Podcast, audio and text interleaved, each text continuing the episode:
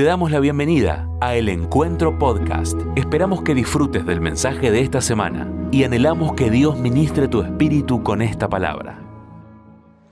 Hoy les quiero compartir como un hombre quebrantado por este mensaje. Vencido, quebrantado, con hambre de lo que les voy a compartir con una frustración santa por no tener lo suficiente lo que podría obtener acerca de esta realidad. Pero con la esperanza de que la gracia de Dios está disponible para nosotros para alcanzar esto más.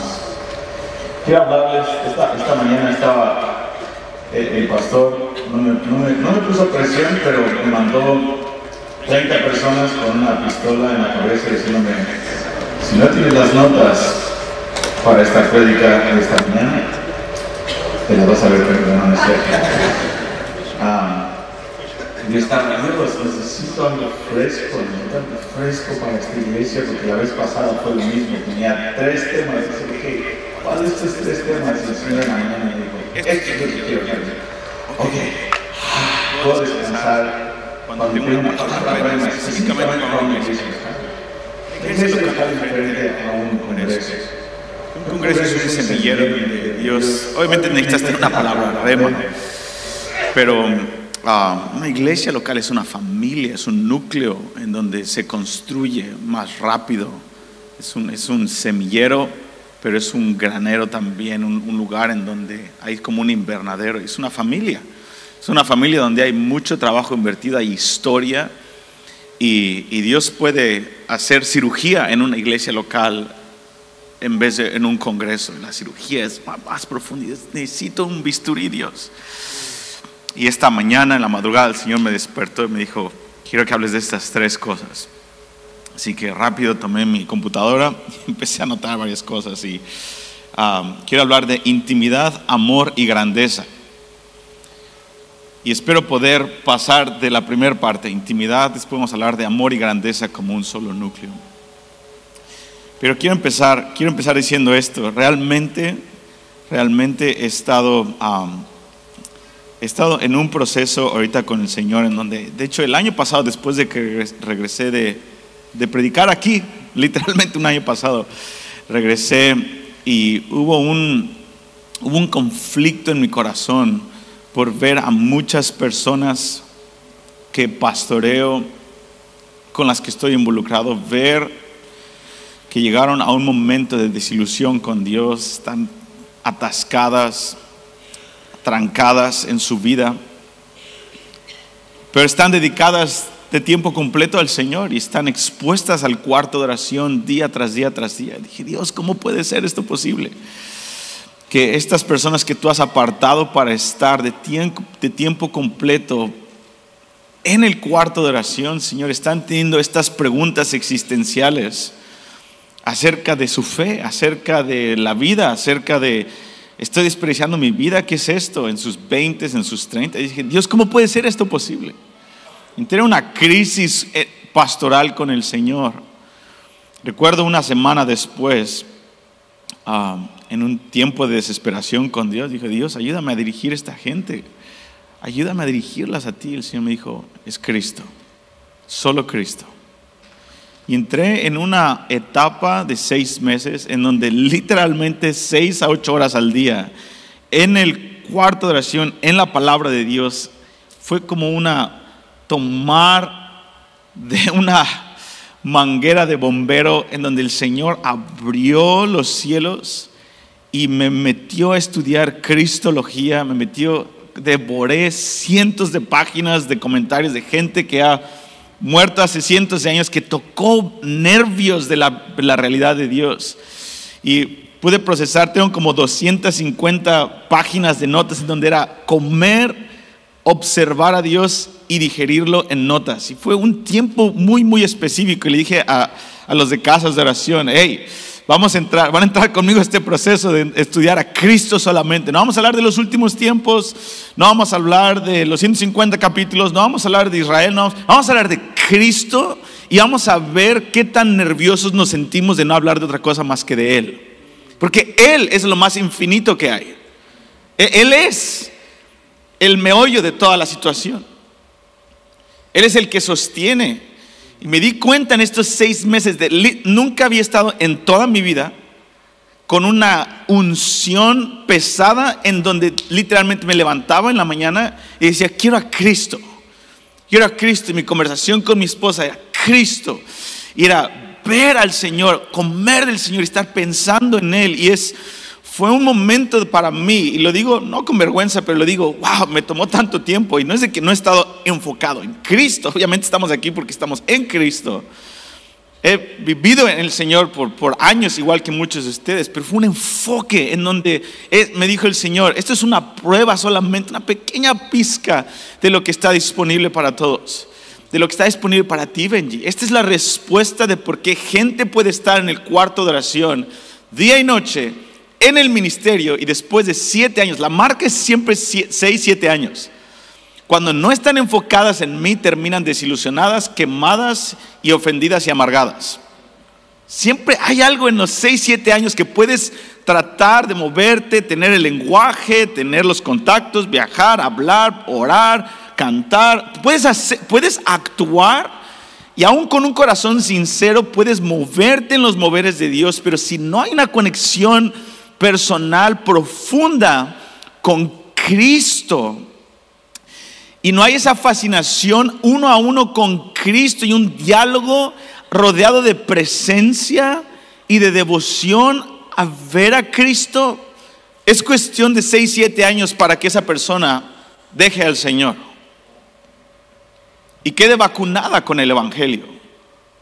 Y lo he visto muchas veces. Algunos sobreviven más, otros sobreviven menos. Otros tienen un encuentro con Dios, se nutren dos o tres meses y regresan a lo mismo y entra otra vez ese mismo ciclo de, aburrimiento, como decía ahorita el pastor este, este, y este Mariano. Terminamos aburridos. Así que estoy en este proceso Terminamos Cristología porque eran, creo que tuvimos como 200 páginas de notas, como 15 horas de hablar de Cristo en nuestra escuela online. Dije, vamos a poner pausa a los 150 capítulos. Voy a entrar en esto porque voy a jalarlos a ustedes en este. Y fue, aunque sea para mí, me transformó la vida. No puedo volver atrás. Y fue un momento donde le dije, Dios, pausa. Ah, déjame, déjame digerir esto, Señor. Pero Ah, esta mañana me decía, te estoy metiendo una vez más. Y algo tiene que ver con esta iglesia en el encuentro. Porque siempre que vas a un lugar quiero darte algo. Y hay una unción en esta iglesia local que detona eso en mí, aunque sea, a mí me funciona. Donde voy a regresar y voy a decir, oh, otros seis meses de estudiar a Cristo y estudié su humanidad, su trascendencia, su espíritu, su humildad, su, su, uh, su preeminencia, su preeminencia, su primogenitura, su comunión con el Padre, su comunión con su mamá María, su comunión con el Espíritu Santo, su comunión con sus amigos, su compasión por sus enemigos, su comunión con los enfermos, su ira contra la religiosidad y estudiar cada uno de esos aspectos y ver diferentes cosas. Descubrí varias cosas y quiero hablarles de eso. Pero aquí nada más voy a irme fuera del canon por un minuto, pero encontré de estos, me di cuenta que muchas, la mayoría de las personas que tienen, ok, voy a decir esto con, con, con mucho temor del Señor. He leído muchos libros en mi vida. Tengo yo creo unos 4.500 libros en mi, en mi casa, no los he leído todos, pero mi pasatiempo es leer. Y una vez más, estoy hecho así para leer y a algunas personas les gusta hacer otras cosas. A mí el Señor me dio el amor a la lectura, aún cosas que no son teológicas.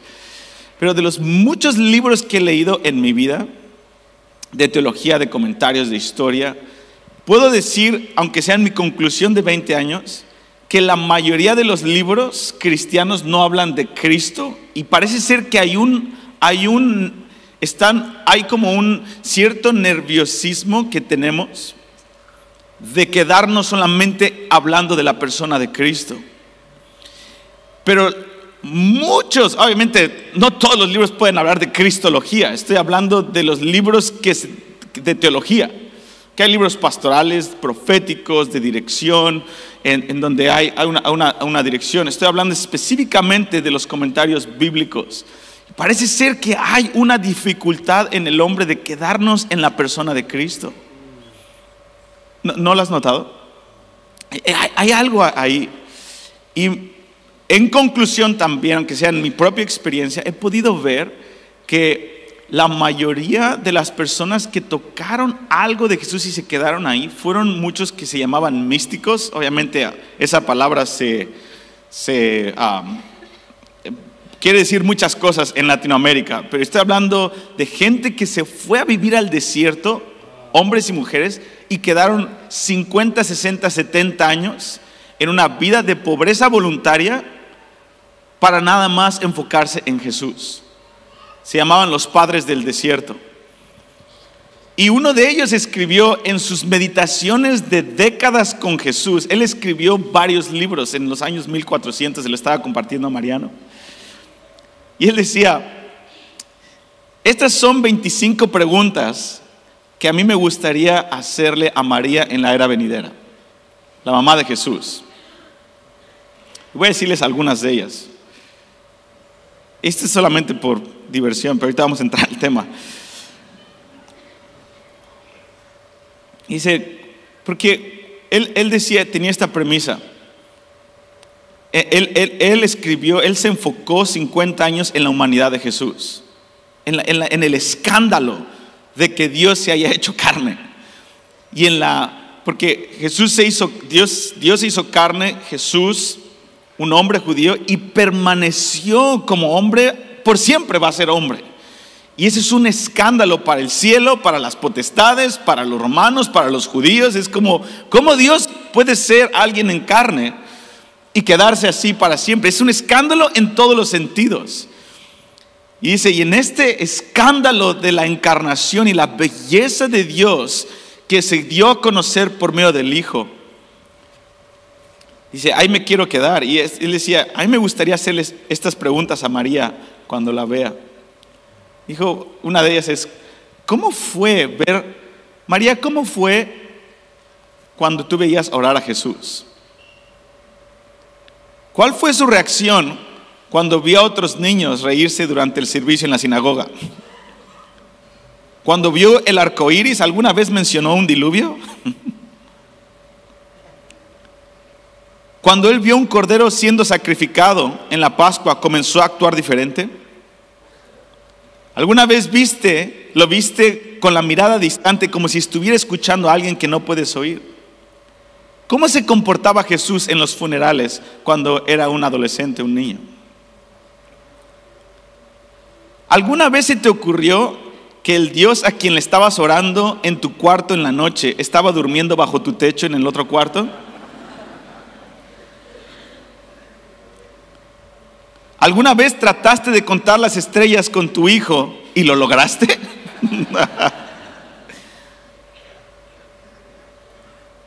¿Alguna vez llegó a la casa con moretones en la cara? ¿Cómo le iba en la escuela? En fin, ¿alguna vez tuvo un amigo que se llamaba Judas? ¿Qué tipo de conversaciones tenía con su primo Juan cuando iban creciendo? Y es, ok, son cosas, son extra bíblicas. Y eso es un ejemplo muy, no es bobo, pero es, mm, ok, pero es un ejemplo solamente de que en la persona de Cristo hay tanta riqueza y hay tanto que descubrir. Y parte de esa belleza está en su humanidad.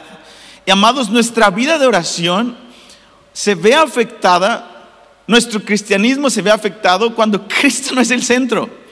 Y la única manera de que Cristo sea el centro es poder crecer en intimidad. Por eso me encanta esta. Dios le dio este nombre a Mariano de intimidad con el amado y es tan, es una declaración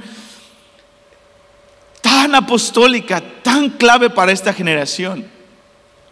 Ah, de que se trata de Él.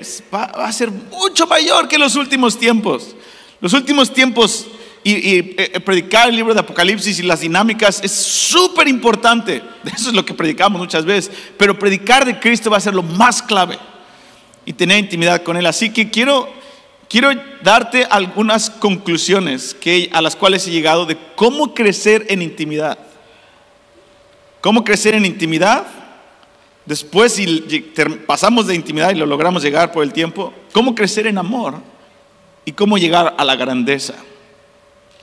Tres cosas que están en el corazón de todo hombre.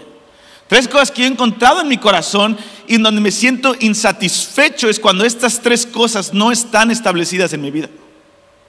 Cuando la intimidad no está clara y crezco en ella, cuando mi amor no está claro y crezco confiado de que estoy creciendo en amor, y cuando el asunto de mi grandeza o impacto no está establecido en mi mente. Todos fuimos llamados a querer tener un impacto y grandeza. Y Dios no nos da, no nos dice que está prohibido pensar en grandeza. Dios nos da permiso de tirarle a la grandeza, pero nos dice cuál es la grandeza. Y entonces nos da confianza. Ahora ve y vive eso. Y eso es lo que voy a tratar de llegar hoy. ¿Están conmigo? Vamos a orar. Padre, te doy gracias, te damos gracias por Cristo. Pablo decía, las gracias sean dadas al Padre por Cristo. Todos los ojos puestos en Él. Todos los ojos en Él. Todos los ojos del cielo están en Él. Y que hoy en este día todos los ojos estén puestos en tu Hijo, Señor. En el nombre de Jesús, Señor. Amén. Ok. ¿Qué es intimidad? Intimidad, todos sabemos qué es intimidad. Cada quien tiene una definición de intimidad. Yo puedo ver en la Biblia y en mi experiencia personal que hay tres facetas de la intimidad y quiero poder desglosártelas e identificar cuál es la más importante de esas tres facetas para crecer en ella y cuál es el orden de ellas. Son tres facetas que van uno, dos y tres. Súper fácil. Uno, dos y tres. Digan conmigo. Uno, dos y tres. Fácil. Número uno, la primera faceta y la realidad de la intimidad que yo he descubierto con el Señor es una invitación. La invitación. Dios está llamando una y otra vez a la invitas, invitando. Ven, ten intimidad conmigo. Toda intimidad con el amado fue una gran invitación. Una gran invitación. Número dos, sustancia. Una vez que Dios te invita a tener intimidad con Él, eso no quiere decir que ya tienes intimidad. Empezaste a tener intimidad, pero no es el meollo del asunto. Es parte de la intimidad, pero no es intimidad completa. Necesitas sustancia. ¿Qué es la sustancia? Es el núcleo de la intimidad, que, del cual voy a tomar todo el tiempo para hablar de esto. El núcleo de la intimidad existe en el conocimiento que proviene de una relación y de conocer a alguien en tu mente primero. Esta, no sé cómo, en dónde eh, empezó esta idea, no puedo rastrearlo en la historia, pero tenemos esta idea todos, que conocimiento es diferente a algo del espíritu. Pensamos, oh, eso es conocimiento, la letra mata y, mal interpretamos esa frase, la letra mata pero el espíritu vivifica, lo cual la Biblia nunca está hablando de que si conoces eres de la carne, pero si sientes, oh, en el espíritu eres del espíritu, ¿no? Está hablando del, del antiguo pacto y del nuevo pacto, es completamente mal interpretado. Es el único versículo que tenemos para decir que llenar nuestra mente de Dios y leer libros y una y otra vez impactar nuestra mente con cosas de Dios, Pensamos que es solamente letra que mata, pero esa es la entrada y la sustancia, el núcleo de nuestra intimidad. Dios nos dio la mente, pero no dice, ay, amo tu alma y tu espíritu, pero esa mente carnal, quítate mente. Pensamos que la mente es un estorbo para las cosas del espíritu, es la entrada y es donde Dios opera es nuestro hombre interior, está conectado con el Espíritu de Dios y nuestra alma y nuestra mente. La mente es algo tremendo que nunca va a acabarse. Cuando Dios te creó, Él empezó un disco duro que nunca va a quemarse. Aún en el infierno, tu memoria va a seguir creando memorias. La mente es algo que tiene que ver con la imagen de Dios. Es algo eterno. La mente es poderosísima, pero es un regalo para encontrarnos con Dios. Por lo tanto, si tu mente deja de estar impactada, no importa que hayas dicho que sí a la primera etapa de la invitación, si tu mente está desconectada en las disciplinas de leer y llenar tu mente de información nueva acerca de Él, con un diálogo interno en tu mente y en tu boca, la intimidad tiene una fecha de expiración. ¿Estás conmigo? Súper simple. Y después la intimidad tiene una tercera parte. En mi experiencia yo lo llamo el desborde, el, el flujo que sale de ahí y es cuando llegas a un nivel de tener amor por Dios, de tener comunión con los demás, empiezas a sentir placer el estar en su presencia, al hacer las obras sacrificiales que el Señor te manda hacer. Ese es el desborde. La mayoría de nuestra vida en general, nos enfocamos en la invitación y en el desborde. Nos la pasamos invitando y nos la pasamos tratando de desbordar sin el número dos, que es el núcleo de llenar nuestra mente y tener un diálogo con Él. Por lo tanto, nuestra intimidad se vuelve con una fecha de expiración que es muy fácil de tirarse. Hay una confusión, hablemos de la confusión en este momento. Cuando respondemos la pregunta de cómo podemos crecer en intimidad con Dios, es importante entender la relación de estos tres aspectos de los cuales te acabo de hablar.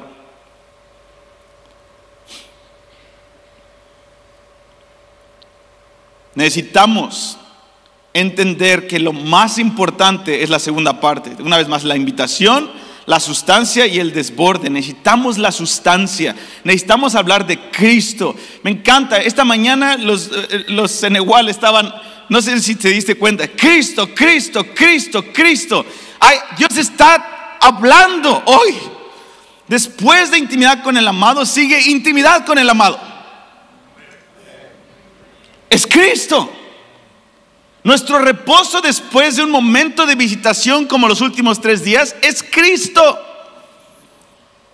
Luchamos con Él, peleamos para que Él sea exaltado, Él es exaltado y el siguiente día Él tiene que ser buscado una vez más y Él es nuestro lugar de reposo. Es donde, ah, ah, descansamos, descansamos del ministerio, pero descansamos en Cristo.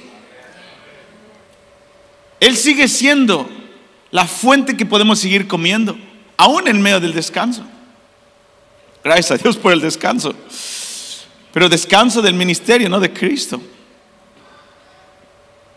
Uno de los malentendidos más comunes de lo que es la intimidad es de que su mayoría consiste en la, en la primera parte, en la tercera parte, pero aún así la intimidad consiste principalmente en el conocimiento y en el diálogo con la persona. Todos nosotros intuitivamente aplicamos la intimidad de una manera correcta en todas nuestras relaciones, pero muy rara, e-, es súper raro que cuando se trata de Cristo cambiamos nuestro concepto de intimidad. Todos sabemos intuitivamente que si yo quiero amar a Mariano, yo puedo, acuérdate los tres pasos, yo puedo ver a Mariano y decir, ah, me cae súper bien esa persona, me invita, como en su casa, y ya, eso es, y ya digo, amo a Mariano, pero es una idea, pero no es una realidad. Si yo quiero amar a alguien, tengo que conocerla más. Y entre más la conozco, más mi amor por esa persona crece. Por lo tanto, estoy dispuesto a hacer más cosas por esa persona que conozco y que amo. Yo amo a mi esposa. Llevamos ocho años de casados. La vi y quedé enfatuado. Eh, no, no puede ser. Esta, dije, esta es para, para acá. Esta es para mí. Esta miel de maple canadiense, yo me la como. Y que dije, este es para mí y se acabó. Ahora, ¿yo la amo? En ese momento no. ¿La conozco? No, pero la invitación con esos ojos azules dije, aquí, yo soy de aquí. ¿Dónde firmo? Pero empecé, empecé esta lucha, este juego de, hey, invitarla por acá y bañarme y todas estas cosas que hay que hacer para mejorar mi inglés, practicar frases y, ah, ¿no? Mi segundo idioma tengo que conquistarla mañana, ah, ¿no? Pero después de que nos casamos, empezamos a conocer, bueno, obviamente antes, empezar a conocerle, escuchar sus ideas. Es contemplarla, sigue siendo la invitación de, wow, estás súper guapa, pero quiero escuchar, tienes algo que decir. Quiero conocer lo que hay en el corazón de Gabe.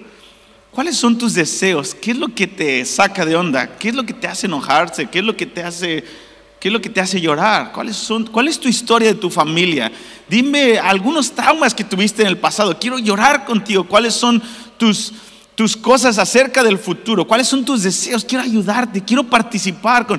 Y en, mientras yo conozco en un diálogo, en la sustancia, en el núcleo, automáticamente número tres, obviamente yo daría cualquier cosa por mi esposa.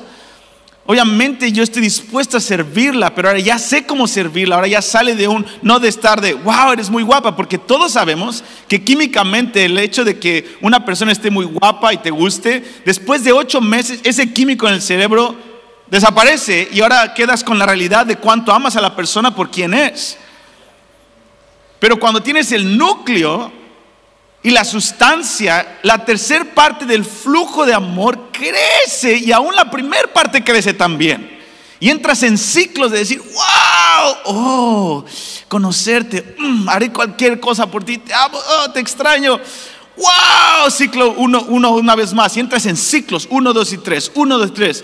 Y amado, eso es en cualquier relación y lo sabemos, pero cuando se trata de Jesús decimos, wow, distraído, distraído, distraído, ministerio, ministerio, ministerio, hacer, hacer, hacer, hacer. Wow, porque no hay, no hay sustancia, no nos paramos para decir, ok, tengo que tener una disciplina de verlo a Él. Los apóstoles estaban consumidos en el Nuevo Testamento con conocerle a Él y decían no a servir las mesas, no a oportunidades para estar en Él. Y amado, toma horas, días, meses de consumirlo a Él para, para seguir eh, sosteniendo esa sustancia. Así que cuando nos referimos al conocimiento de Dios, estamos hablando de un conocimiento de una relación, no solamente de datos de conocimiento, aunque los datos son importantes, pero no estoy hablando, ese no es el punto principal. Estamos hablando de un amor experimental, de afectos, donde estamos llenos de afectos por Jesús, porque hemos hablado con Él lo suficiente como para tener afectos por Él. Y una vez que tenemos esos afectos, el amor nos impulsa a buscar un conocimiento más profundo una y otra vez. Así que vamos a avanzar. Ok, ya sabemos eso, es la definición. ¿Cómo podemos avanzar? ¿Cómo podemos avanzar? Hay una gran, gran potencia, hay una gran posibilidad en nuestra vida para encontrar a Dios hoy. El primer paso para crecer en intimidad con Dios y con Jesús, porque estamos hablando de Cristo, es reconocer que no solo es posible, sino es normal como un cristiano. Es algo que está disponible para todos. Eh, amado, eh, tienes que entender esto. Es súper normal y tiene que ser nuestro vivir diario fácil. Voy a citar aquí a Thomas Dubey. Él clarifica en este. Thomas Dubey, Thomas con TH, Dubai con Y. Si pueden leer de él, no sé si su libro está en español, impresionante. Este hombre, impresionante, que fue un íntimo del Señor. Él dice esto en su libro, déjame ver cuál es, aquí tengo la bibliografía, Fire Within, el, el fuego interior, publicado en 1989. Él dice esto: Los seres vivos crecen en la creación visible las bellotas se desarrollan en robles, los renacuajos en ranas, los bebés en hombres y las mujeres, y mujeres adultos. Estamos tan convencidos de que las cosas maduran lentamente hasta alcanzar su plenitud de vida que si notáramos que un árbol joven de tres pies de altura deja de crecer repentinamente, llegaríamos inmediatamente y sin necesidad de razonar a la, a la conclusión de que algo ha salido mal. Muchos de nosotros no entendemos que lo que comprendemos plenamente en el nivel natural también es aplicable en el nivel sobrenatural. No nos alarmamos por un desarrollo espiritual truncado. Sin embargo, Jesús dijo que vino no solo para que tuviéramos vida, sino también para que la tuviéramos en abundancia. Y Pablo insistió que debemos vivir tan intensamente que estemos llenos de la plenitud de Dios y nada menos. Así que, ¿cómo podemos crecer en intimidad? ¿Cómo crezco en el conocimiento de Dios? La respuesta por nuestro deseo de intimidad después de una conferencia de intimidad con el amado. La realidad de nuestra vida. Tenemos que descubrir que la fuente singular más increíble de revelación es Jesucristo. Ok, estoy hablando Padre, Hijo, Espíritu Santo, estoy hablando de Cristo. No Espíritu Santo, no Padre. No hay competencia entre ellos. Y no estoy poniendo uno más alto que otro, pero si queremos conocer a Dios, Dios mismo, la Trinidad dijo, háganlo por medio de Cristo. Voy a, volver a decirlo. No es por medio de Espíritu Santo, aquí estoy, yo, no es Padre, quiero sentir tus emociones. Eso es, obviamente ese es Dios, pero eh, Dios de la Trinidad dijo, ¿quieres conocerme en plenitud? La plenitud de la deidad la puse en Cristo. Ve su rostro. Ve a mi hijo. No me puedes entender al Espíritu Santo y al Padre. Yo puse el núcleo de la dieta de intimidad. Yo escogimos al Hijo para darnos a conocer y para que en Él tengas plenitud. Ve al Hijo, Él es un humano, Él es Dios. Nos dimos a conocer, no necesitas nada más orar en lenguas y no necesitas nada más cerrar tus ojos, necesitas conocer a Cristo. Y la mayor revelación de Cristo está en este libro. Y este libro nos da el rostro de Dios. El ángel de Jehová en hebreo quiere decir el ángel del rostro de Dios. Y el ángel de Jehová siempre fue Jesús preencarnado. El que iba con ellos en el desierto era Jesús preencarnado. La roca que los seguía era Jesús preencarnado.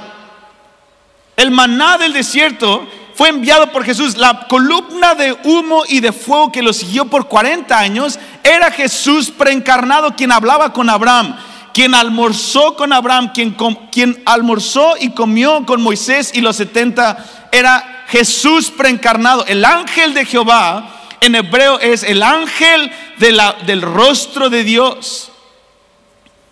Y la Biblia nos dice en el Antiguo y Nuevo Testamento, específicamente en el Nuevo Testamento, que la, que la revelación del rostro de Dios está ahora en Jesucristo.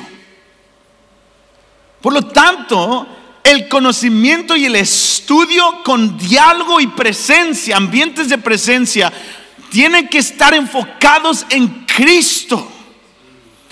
Si yo te diera el micrófono ahorita y, te dijera, háblame de Cristo solamente, ¿cuántos minutos podrías hablarnos de Él? Y no estoy hablando, dame información sin desviarte de, bueno, Dios quiere hacer esto, Dios, no, no, no, no, háblame de Él. ¿Cuántos, ¿Cuánto desbordaría nuestro corazón de decir, ah, él, él, déjame decirte estas cosas acerca de Él? Amado, los cuatro seres vivientes tendrían mucho que decir de ese hombre.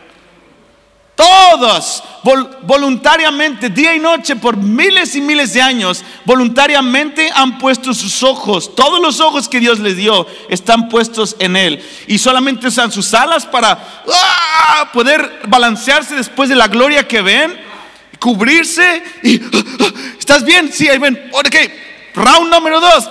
¡Ah! Tal vez cuando ellos nos canten santo es una misma palabra, pero tiene mucho peso. Mucho peso. Y Dios va a restaurar en la iglesia, en nosotros, peso en nuestras palabras, peso. Hablamos mucho y muy rápido, empezando yo. Pero hay peso. Hay un, hay un, ministerio que se llama... uh, se me olvidó el ministerio. Michael Kulianis. Jesus Image. Ah. Sigan a ese hombre en las redes sociales. Michael Kulianis, Jesus Image. Él es el um, nuero. El yerno, pero nuero, el, yerno de Benihim.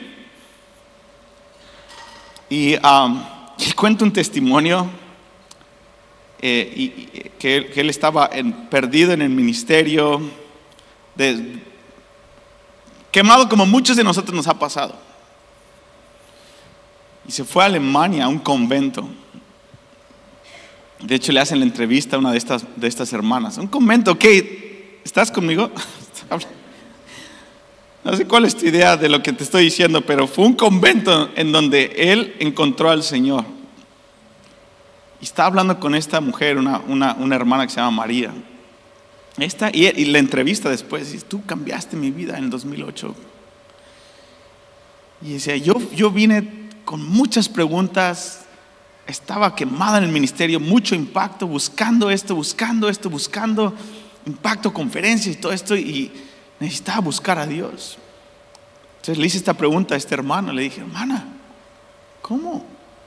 ¿Cómo le hago? Me, voy hacia California y me voy hacia Florida. ¿Dónde, ¿Dónde puedo seguir a Dios? Dice, Cristo y solamente Cristo. Tienes que amarlo a Él, recibir su amor, su amor por ti y amarlo de vuelta. Ok, buena, buena respuesta. No me ayudó nada, pero um, hermana, ¿cómo puedo encontrar ¿Cuál es la respuesta a mi llamado? Tienes que recibir su amor por ti y amarlo de vuelta. Solo Cristo. Y dice 20 preguntas y fue la misma respuesta. Una y otra vez. Pero hubo algo en la simplicidad de esa mujer que me di cuenta, cayó el 20. Es Cristo. Ya lo sabemos todos, pero no lo sabemos. Porque seguimos buscando. Seguimos inconformes muchos días de nuestra vida, pero él es. E, e, Él es la fuente, amado. Y hay un reposo que viene a nuestras almas cuando ah, nos ponemos ese yugo de seguirlo a Él. Ah, estoy en tu yugo, Señor. Es fácil, es un yugo. Ah, lo encontré. Pero estás en un bajo en tu vida. lo encontré. Vamos a salir de esta, pero lo encontré, estoy con Él. Estás en la tormenta más tremenda de tu vida. Lo encontré. Y Jesús está en la barca, lo encontré a Él. Estoy preocupado. Tengo miedo, pero estoy con Él. Estoy creciendo en el conocimiento. Estoy con Él. Estoy en un alto. Wow, muchas distracciones. Oh, qué bueno. Gracias, Señor. Pero estoy contigo, Dios. Él, nos prometió algo, amado, que va a caer como una bomba en la iglesia en los últimos días. Yo estoy con ustedes hasta el fin del mundo.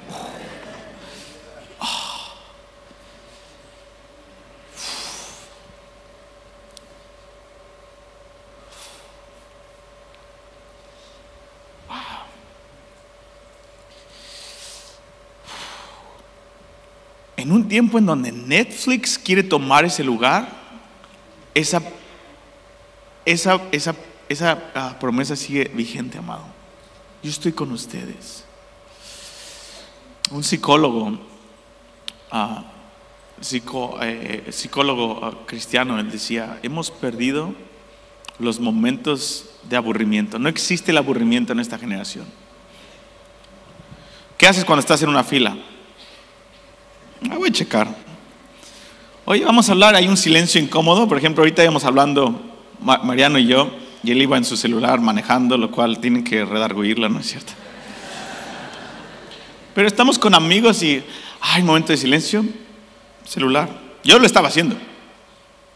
Digo, no, no, no, no, no. Y este hombre dice, hemos perdido esos momentos en donde teníamos una oportunidad para pensar en la vida, para tener ideas, para hmm, sentir algo. ¿Cuánto más en el Señor? Ya no, tenemos aburrimiento, que el aburrimiento es un regalo de Dios para conectarnos otra vez con Él. Netflix quiere tomar el lugar de Jesús. Instagram, scroll down, refresh, notificaciones, pero Jesús dice, yo estoy con ustedes todos los días de su vida hasta el fin. Aquí estoy. Cristo. Así que una vez que empezamos a clarificar la pregunta, ¿cómo crecemos en intimidad? Tenemos que empezar una jornada que es negada profundamente en nuestros días. El tesoro del conocimiento de Dios no es solo una cuestión de comprar la serie correcta de enseñanzas, ser parte de casas de oración, comprar los libros de Mariano, lo cual los he leído todos, están, muy buenos, Mariano. sigue escribiendo más. Esos son vitaminas, pero no es la carne.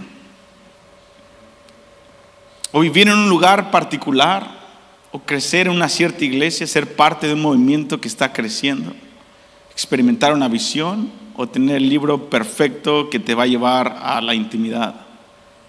La escritura hace muy claro que la revelación máxima de Dios se encuentra en contemplar al hombre llamado Jesús. Él es el pináculo de la revelación. Él es el pináculo de la revelación. Voy a leerte algunos versículos. ¿Estás conmigo todavía? ¿Dónde está? Ok, 20, ok. Hebreos 1, 1 al 3. Dios que en diferentes ocasiones y en diversas maneras habló en el pasado a los padres por medio de los profetas, en estos últimos días nos ha hablado por medio de su Hijo, a quien constituyó heredero de todas las cosas y por medio del cual también hizo el universo.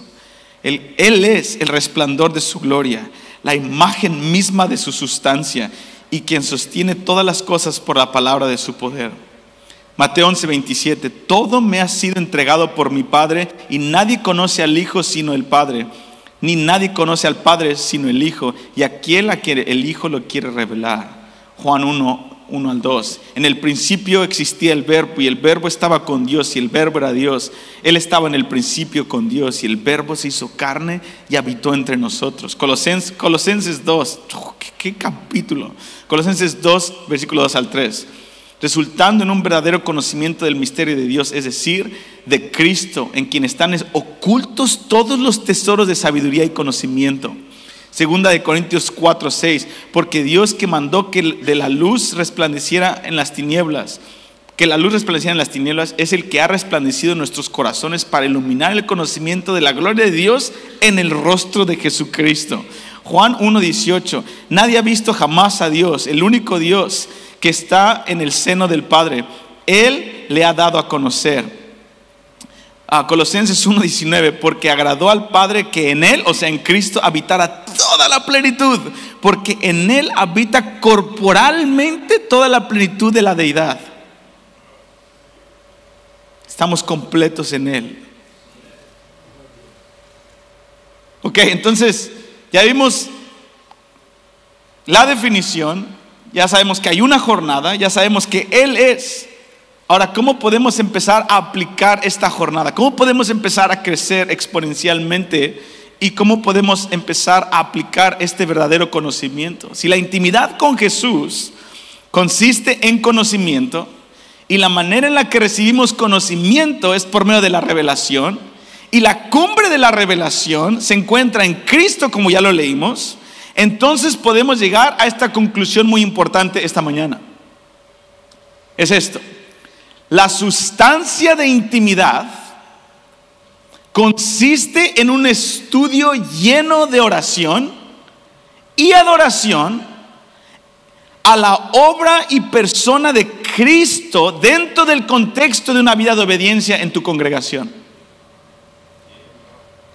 Es en ambientes de adoración con un grupo de gente que te ayuda a seguir obedeciendo a Cristo, en un diálogo con Jesús, no de tu cabeza, sino de lo que lees acerca del pináculo de la revelación, que es Cristo.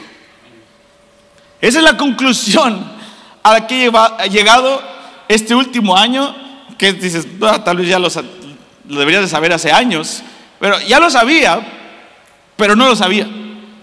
Y lo he estado aplicando y amando este increíble. Fíjense lo que dice A.W. Pink, A.W. Pink, que fue un hombre lleno de revelación y que muchas de mis enseñanzas provienen de lo que he aprendido de A.W. Pink, A.W. Pink.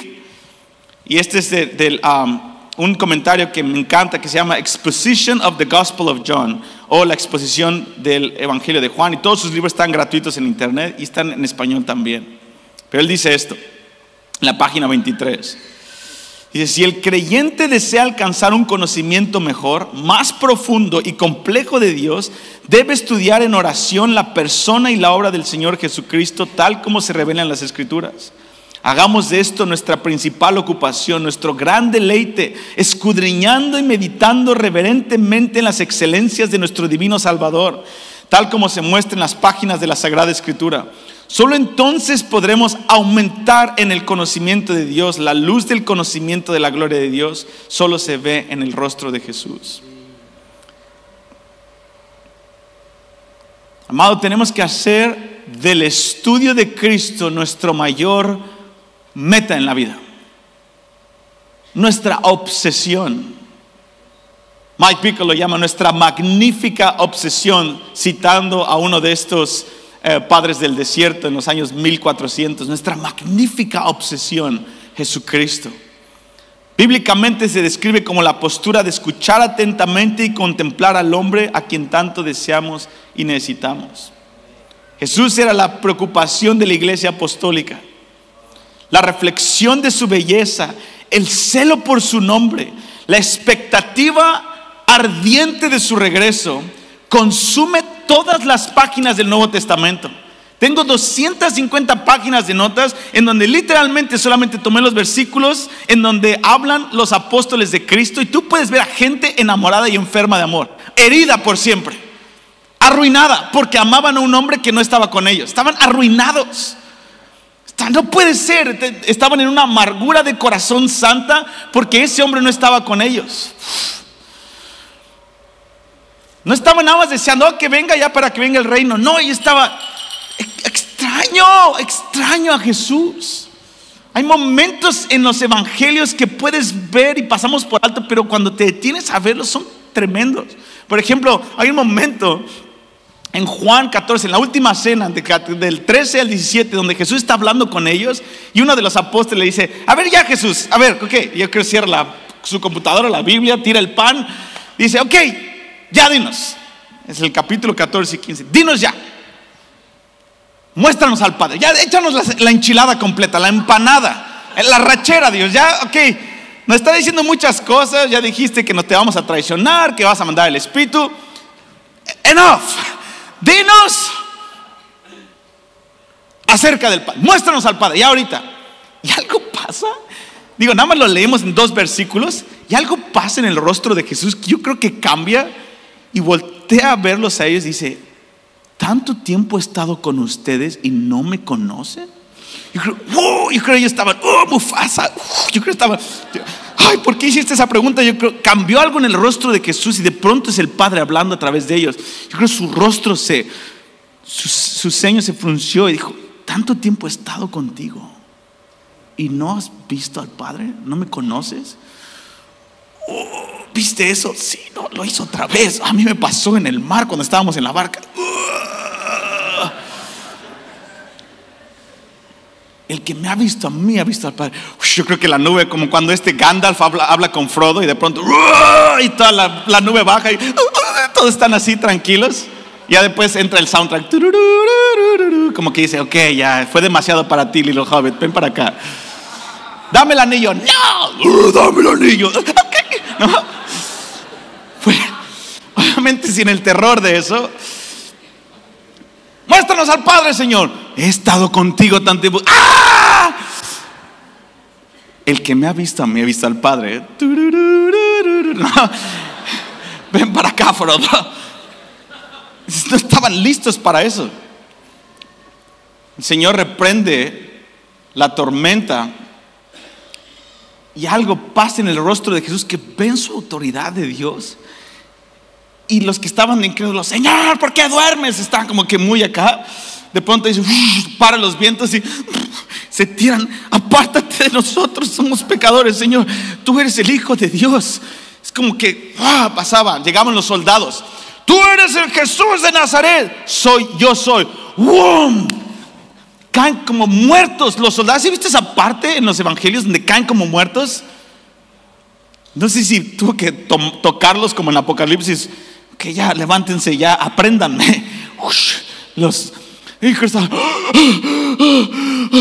¿Qué fue eso? Y Pedro ¡ah! se aprovecha que están todos atarandeados. ¡ah! Y el Señor otra vez le agarra la oreja y se la pone otra vez. Yo creo todos, ¿qué está pasando aquí? lo mata, lo atraviesan a Jesús en la cruz y sale sangre y agua y de pronto los cielos se oscurece en medio del día y todos, y el, uno de los centuriones, este era el Hijo de Dios, en momentos así, donde Jesús suelta revelación de su trascendencia. Y amado, nos perdemos esos momentos por estar buscando información y no al hombre. el hombre. Necesitamos ser heridos. Entonces tú ves a los apóstoles caminando en el libro de los hechos, son indestructibles porque vieron a Yahweh en la carne. Aún en la primera de Pedro y segunda de Pedro, me encanta primera de Pedro cuando Pedro empieza a decir, nosotros no nos echamos para atrás porque lo vimos. Vimos y está hablando de Lucas 17 cuando lo vieron en el Mateo 17 en el monte de la transfiguración. Dice, lo vimos. Juan dice, nosotros lo vimos como el unigénito del Padre lleno de gracia y de verdad. No podemos dejar de hablar, fariseos, Anás y Caifás, de lo que hemos visto y oído. Y no solamente de las obras, no estaban hablando de los milagros, estaban hablando de la persona. ¿Con qué autoridad hacen esto?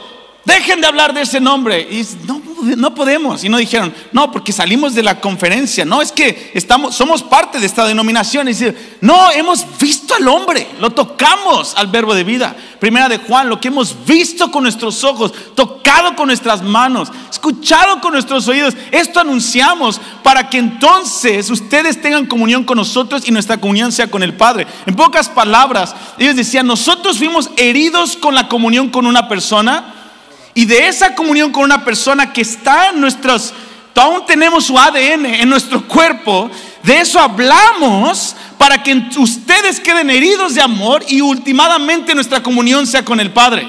Y amado, esa es la iglesia en los últimos días y por siempre ha habido gente que ha tocado a Dios y cuando te habla de Dios, ¡ah! Hay un peso, hay un peso. Y ese es el peso que va, si queremos llevar a los judíos a celos, pero no somos cristocéntricos, ¿de qué los vamos a convencer? ¿De una doctrina? ¿De que se vuelvan protestantes? ¿De que sigan nuestras disciplinas espirituales? ¿De qué, amado? Solo Cristo. El llamado precursor es todos los ojos en Él. He aquí el Cordero de Dios, contemplenlo, véanlo, pongan sus ojos en Él. Es la única esperanza para salvar al pueblo de Israel. Es gente con un testimonio de haber visto y tocado a Cristo. No hay otro. Por más profético que seamos, si no has tocado y visto a Cristo y no hablas desde esa realidad interna, desde una herida de amor hacia el mundo perdido, no vas a poder herir, vas a poder convencer en la mente, pero no herir en el corazón. Y amado, el, el ministerio apostólico es gente herida que hiere a otros para estar enfermos de amor hasta que Él vuelva. Es una herida que no se puede sanar, es una herida que no puede decrecerse que crece y crece. Y dices, dame a Cristo nada más. Y lloras y te vuelves vulnerable, no para hacer un show, sino porque quieres de Él. Dame a Cristo, Señor. Deja de hablar de ese Cristo. ¿Estás loco? ¿Sabes quién es Él? Por eso eran imparables la iglesia apostólica. Pero queremos caminar como los apóstoles cuando no hemos pasado el tiempo con el hombre con el que los apóstoles convivieron. Por lo tanto, el libro de los hechos se vuelve un libro de religiosidad para nosotros porque está lleno de obras que es imposible para un hombre sin comunión poder caminar en ellas. Se vuelve una serie, un Talmud parte 2, una religiosidad, un yugo fariseico el libro de los Hechos, el libro de Apocalipsis, todos los libros de la Biblia se vuelven una manda religiosa cuando está desconectada de una, eh, de una herida de amor por un hombre. Se vuelven cosas inalcanzables, fórmulas, fórmulas. Me encanta, Alessandro ayer le preguntaba, Alessandro, ayúdame, ayúdame con, cuéntame acerca de lo que están viviendo como iglesia local. Y me dijo, no hay fórmula. Le dije, exactamente. Es, me dijo, es ADN. No sé cuál es la fórmula, pero es ADN. Le dije, quiero ese ADN. Déjame ver, tal vez voy unos meses allá y veo, eh, necesito ese ADN, pero esa es la respuesta correcta. Cuando nosotros domesticamos el Evangelio, lo hacemos reglas exitosas para llegar a un resultado, pero completamente divorciado de la comunión con una persona. Y la persecución expone todas esas cosas. ¿Estás conmigo? Muchos sinceros son sinceros, pero están en el camino equivocado de su intimidad con Dios. Juan de la Cruz, un católico del siglo XVI, habló de este asunto en su generación, ya que hombres buscaban tener estas experiencias y revelaciones. una, no, no estoy endosando el catolicismo, ¿ok? Pero Juan de la Cruz es una persona que fue un pivote para la, para la iglesia mundial. Y él dijo esto. Dios podría razonar de la siguiente manera con nosotros. Si ya he dicho todas las cosas en mi palabra, mi hijo, y si no tengo otra palabra, ¿qué respuesta o revelación puedo darte que supere esto? Fija tus ojos solo en Él, porque en Él he hablado y revelado todo. Y en Él descubrirás incluso más de lo que pides y deseas. Estás haciendo una solicitud de locuciones y revelaciones que son incompletas. Pero si vuelves tus ojos hacia Él, las encontrarás completas. Porque Él es toda mi locución y toda mi respuesta que tengo que darte. Hacia Él, ah, perdón, Él es mi visión y revelación que ya te he hablado, respondido y manifestado, y revelado al dártelo como hermano, te lo he dado a mi hijo como compañero, te lo he dado como maestro, te lo he dado como tu rescate y como tu recompensa. En pocas palabras, no me pidas más, más que a Cristo, porque en Él ya te lo di todo. Por lo tanto, esto sería una plática para otro día. Hay una gran preocupación en mi corazón y en el corazón de Dios de la falta de predicación de Cristo que hay en nuestros púlpitos. Estoy hablando nuestros púlpitos.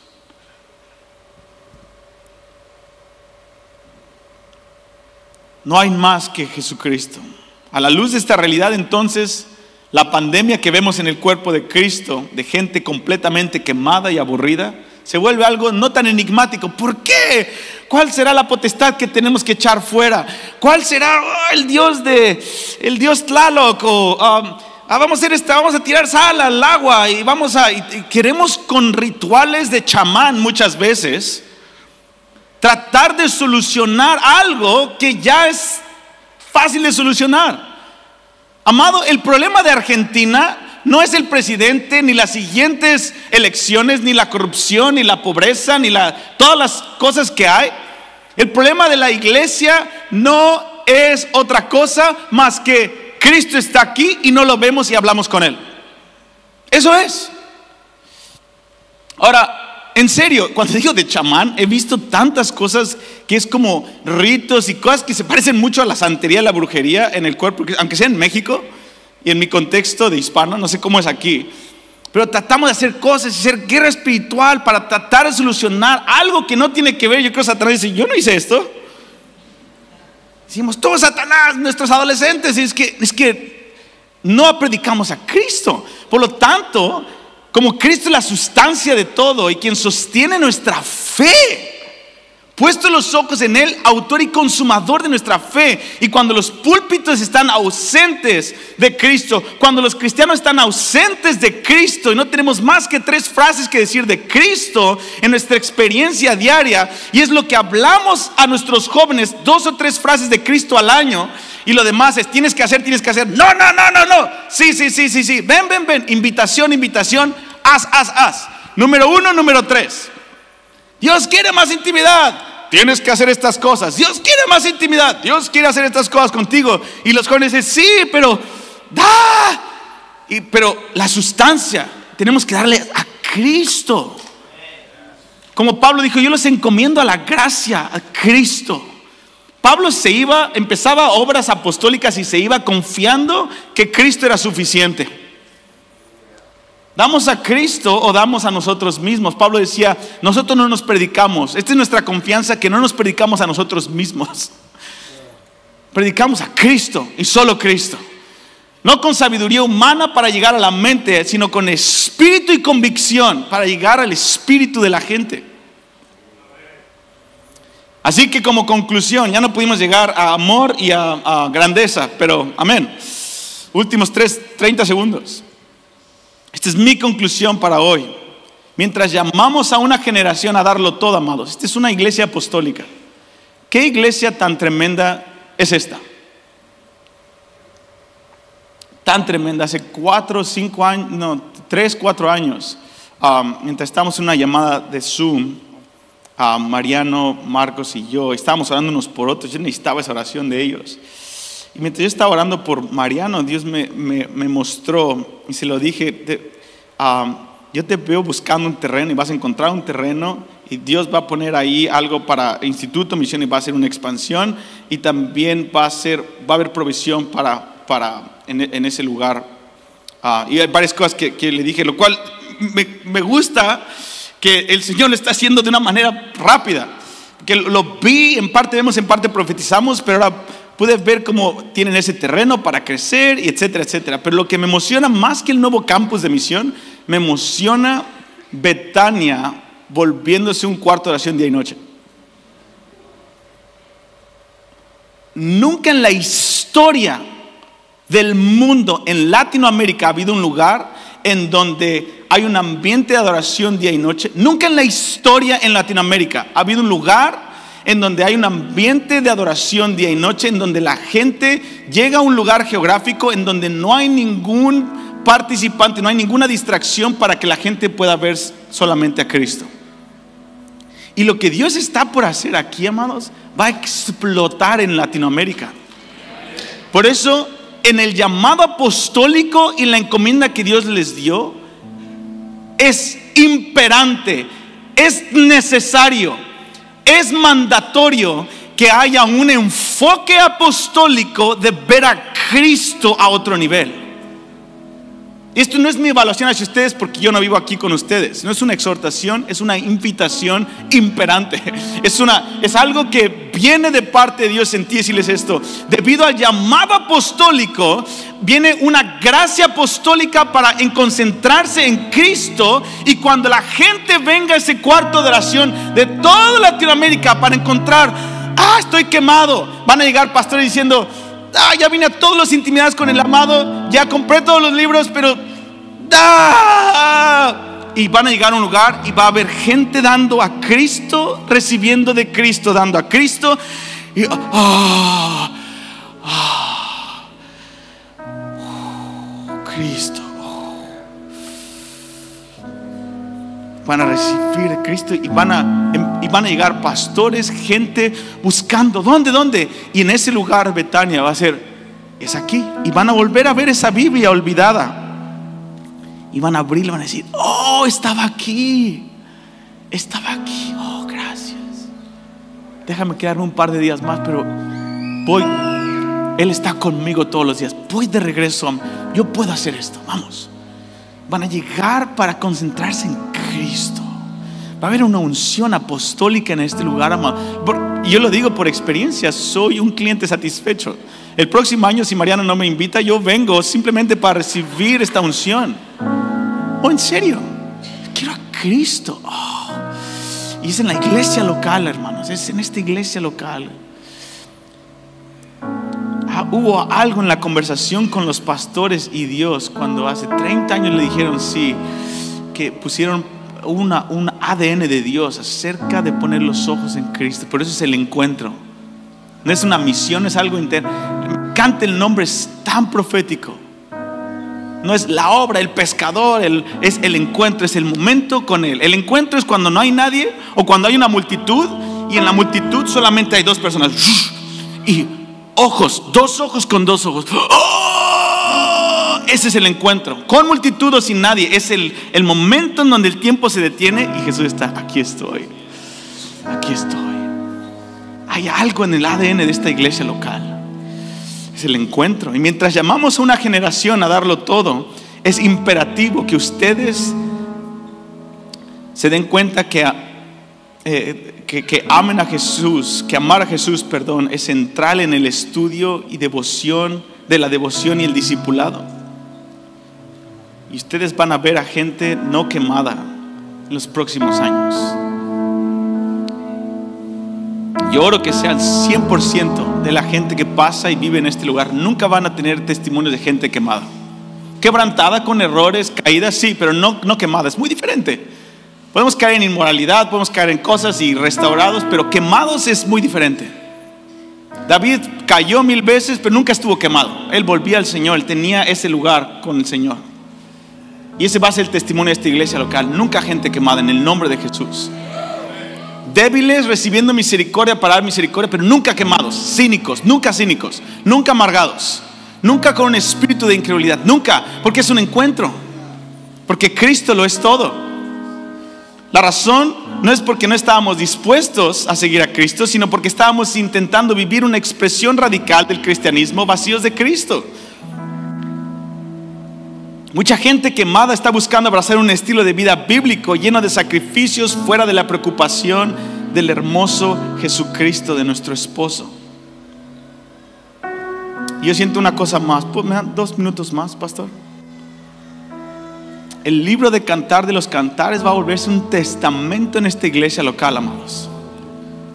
E, e, es como que el Señor les dio ese libro ocho capítulos, cantar de los cantares, Dios se lo está dando a ustedes como congregación. Hay algo que es crucial para que entren en el estudio de cantar de los cantares. Es lo que sentía hacia ustedes, cantar de los cantares.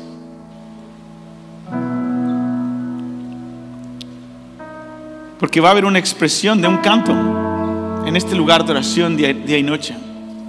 Por lo tanto, necesitan crecer en el conocimiento, tomar el ADN del canto de los cantos. No hay un canto más grande que cantar de los cantares. Ahí está todo. Últimos versículos y los leo como una declaración sobre ustedes. Y vosotros sois de Cristo y Cristo es de Dios.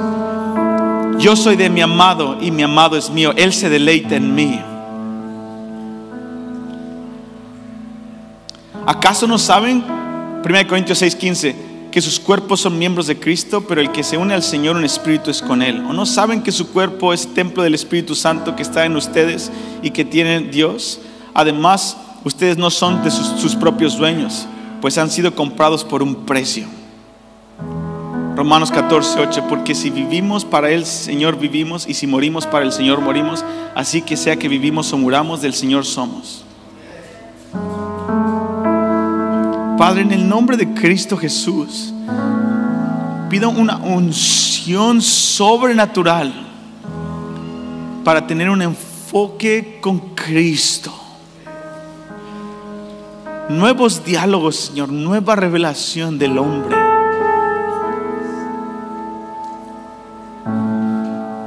En el nombre de Jesús, alimentanos con Cristo. Déjanos ver, Señor, a Cristo. Puestos los ojos en Él. Puestos los ojos en Él. Padre, pedimos que todo rival que se levante en, el en contra del conocimiento de Cristo sea derribado. Quita todo rival, Señor. Todo rival, todo amante, Dios. Renunciamos a todo amor en nuestra vida. Danos a Cristo, Señor.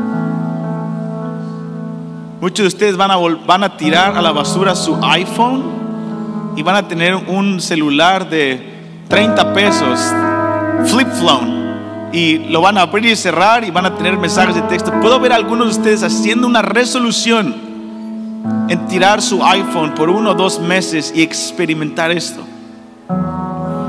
Señor, ayúdanos a quitar todo rival, todo rival, Señor Cristo sea el pináculo de nuestra vida. En el nombre de Cristo Jesús.